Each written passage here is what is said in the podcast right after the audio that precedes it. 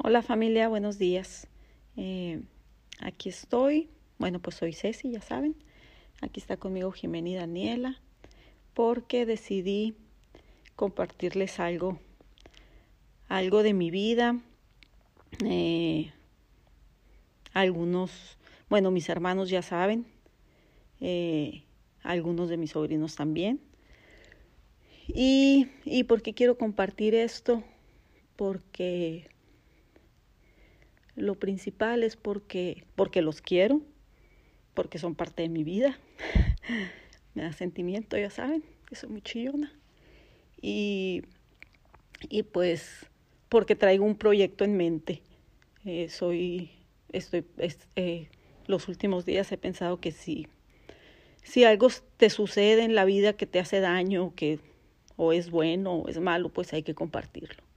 Y en esta ocasión quiero compartirles de mi niñez. Quiero que sepan que, que ya tengo tiempo en, en terapia. Porque, porque de niña sufrí abuso sexual.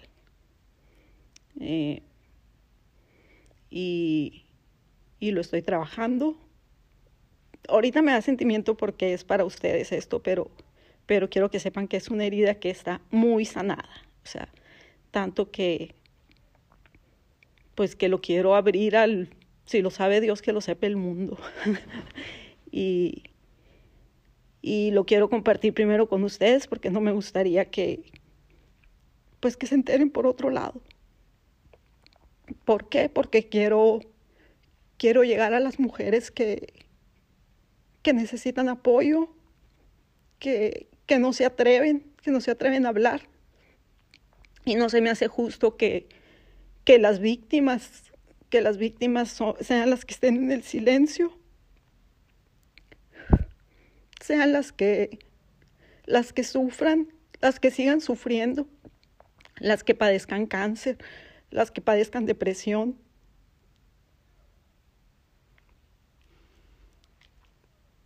Por eso, por eso lo hago. Por eso me quiero abrir y, y también porque me libera, me sana. Mm.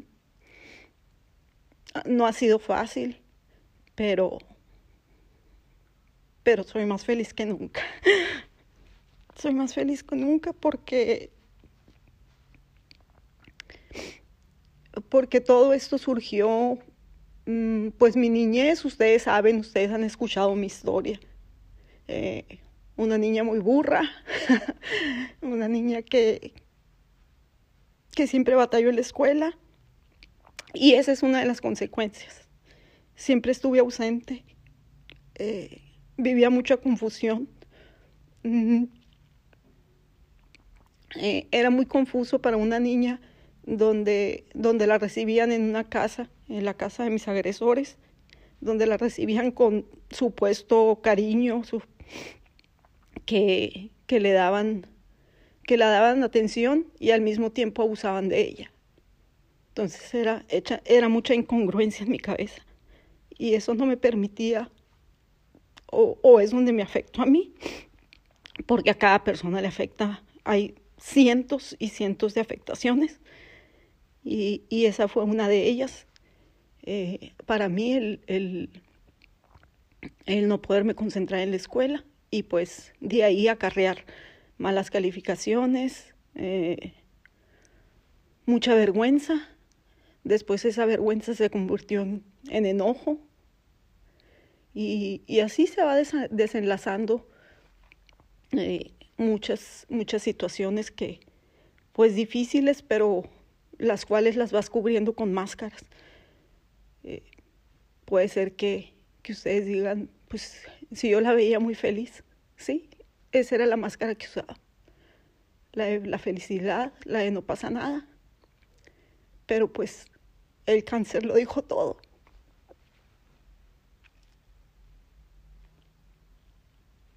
Estaba muy lastimada. Y... Ay, me puede, me puede contárselos porque sé que les va a doler, pero sorry es parte de mi sanación y parte de la sanación para mi familia, porque, porque mis hijas sufrieron mucho las consecuencias también. Jiménez y Daniela vivieron por muchos años con una mamá con mucha ira, muy enojada, muy reactiva, pero allá afuera muy feliz. Y, y para ellas eso también era muy confuso. Muy confuso, era una mamá que con la demás gente era feliz y ante ellas me mostraba ruda, eh, molesta, siempre irritable. Entonces, gracias a Dios, se me permitió, gracias a, ellas, ellas que pidieron el psicólogo, eh, llegamos con, una psicóloga que, que nos ha apoyado mucho y, y pues estamos en un proceso. Ellas también quisieron sanar, ellas también están en, en terapias y, y gracias a eso pues hemos crecido como familia. Creo que ahora sí somos felices.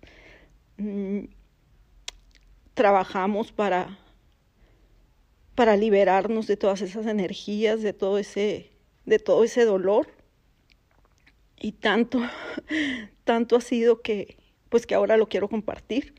Quiero que sepan que que junto con otra compañera que, que también ha vivido situaciones como, la mía, mm, queremos empezar a hacer podcast.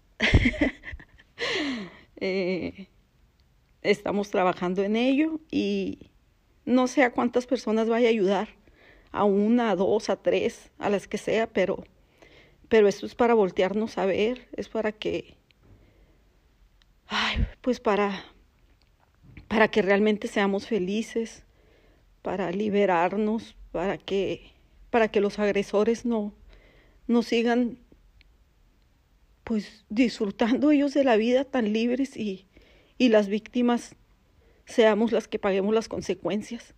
Ya basta, ya basta de, de, de nosotras sentirnos, sentirnos culpables, porque, porque como víctimas te sientes culpable y, no es justo.